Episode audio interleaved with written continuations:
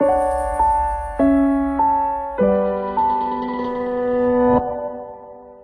んばんは。エスペシャルさくらです。えーっとですねあの哲学強めっていう言葉を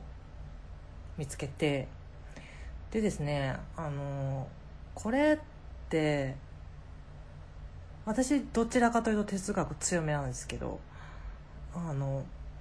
哲学強めから見た哲学強めの人の投稿っていうのは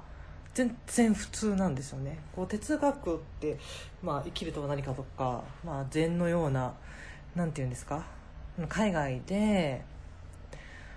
あの奥さんがね鬼嫁だったから私は哲哲学者になれたって言ってる人もいたと思うんですけど ちょっと名前は今忘れたけどでもなんかそういう哲学ってそういうよくわからないことだったりあとあのどうしてそうなのってこう反発心への挑戦じゃないですか。でその結果自分の中で出たこと。だからなんだろう普通よりちょっとこうまあ崇高って言ったらおかしいですけどちょっと違う路線を走ると思うんですよね。どうしてこんな目に遭うのかっていうのを哲学的に、えー解説したりどうして人は生きるのかっていうのはもう哲学的な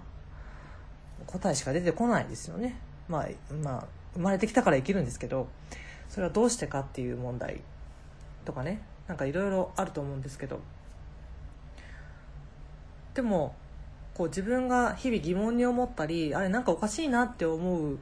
ことに対する答えを自分の中で出してでそれを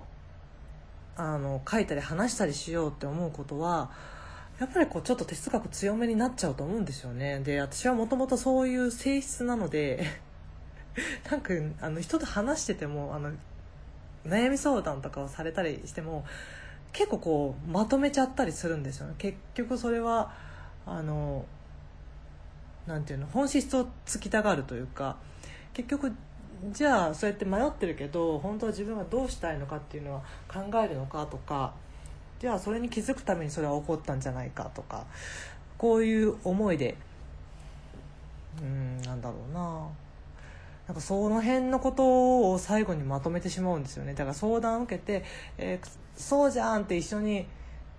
なんか悩んであげるとかがあんまりできなくて、まあ、そういう時もあるんですけど何らかのこう結論とかその人が今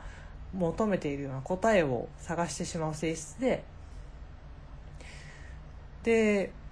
なんかそれって自分では当たり前だしなんかそれが普通なんだけどでもそうじゃない対応をする人もいっぱいいるじゃないですか。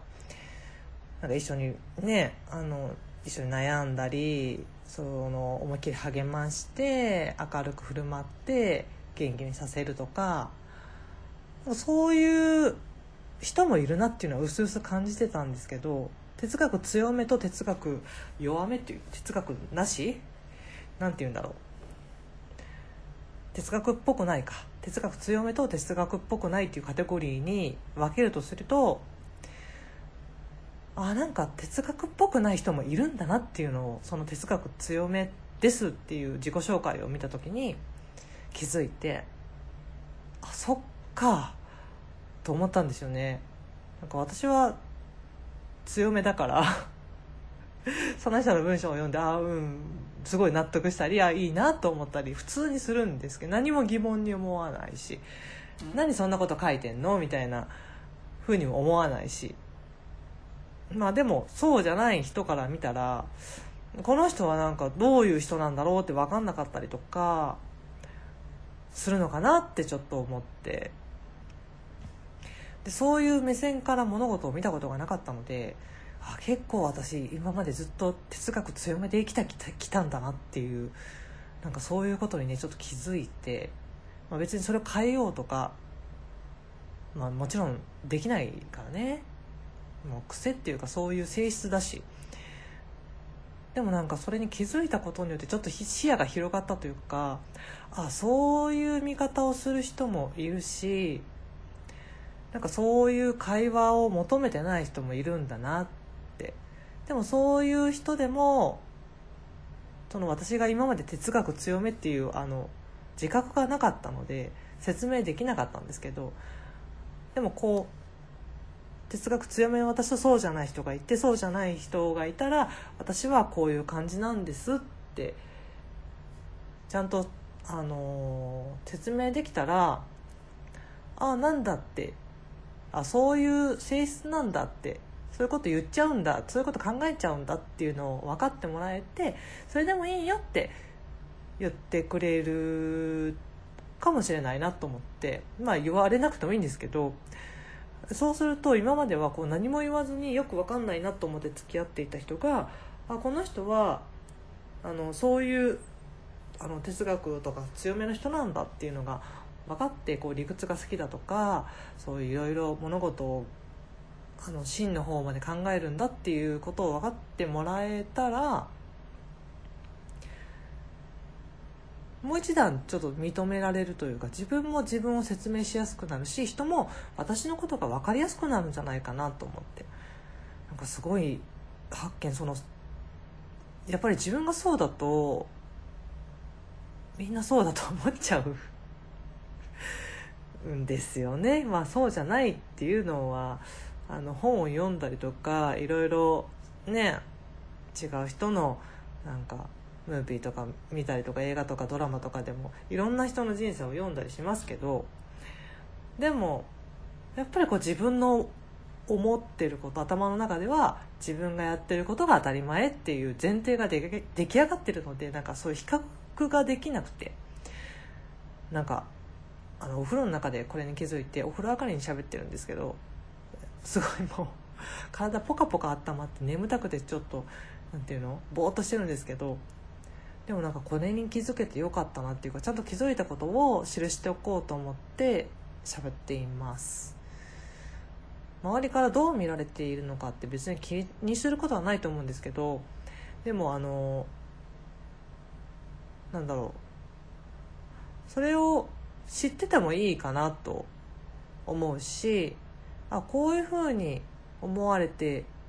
いたのかその分かんないよく分かんないなこの人何言ってんのかなっていうふうに思われてたかもしれないなっていうことに気づけたら自分がそこを説明できますもんね。その溝を埋められるというかなんかそういうことって聞きたくてもなかなか聞けないじゃないですか。ちょっと流しちゃうっていうか。なんかそんなこと考えたこともなかったみたいなこと言われると私もなんかノリとかでみんなで楽しく過ごすのも好きなんですけどそういうノリだけではつまんないんですよね。なんかそういうちょっと哲学的なことを話したいんですよね。だからそういう話を振ったりするんですけどやっぱりなんでその話を私が振ったりするのかっていうのがわからないとね相手も対応がしにくいしでそういう人だって分かってたら乗ってくれるかもしれないし今そそういう話は別にいいんじゃないみたいな風にその私が従ってることを認めた上でこ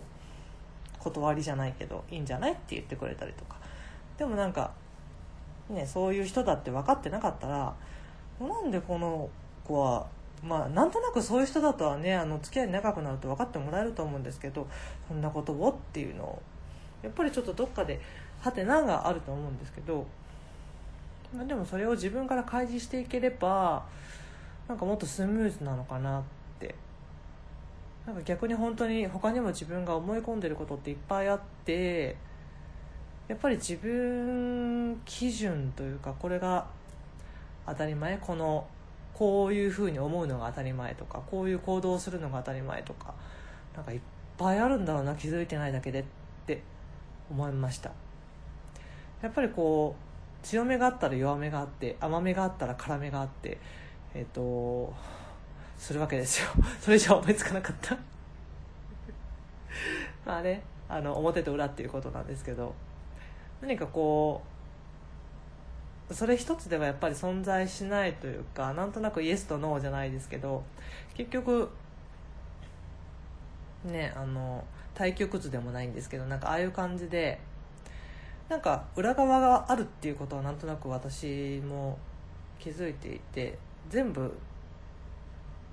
なんだろうな一つではないというか分岐点があって右と左に行くどっちもありじゃないですか。もうどこっちしかないってまあ進む時は思ったりするんですけど、まあ、どっち行ってもいいっていうこう二極化っていうのは本当にあると思うんですよねいろんな場面で。で何喋ってたんだっけ？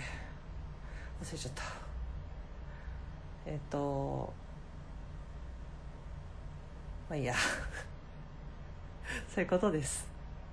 なんかあそうそう自分の癖に気づくっていうことね。だから自分がこう思ってるっていうことはそう思ってない人もいるっていうことなんだなと思って。なんかこうお互い立場が違うので同じことを論じていても全く噛み合わない時もあるしそういう時はまあなんかあの自分の伝え方が悪かったのかなとか以前にあのあれでもそもそも視点が違うんじゃないかっていうこともあるんだなと思いました。でもその視点の違いはやっぱり自覚してないと発見できないと思うのでやっぱりこうちょっとその辺をもうちょっと自分の中で深掘りしていきたいなと思います。ね。哲学強めのさくらでした。おやすみなさい。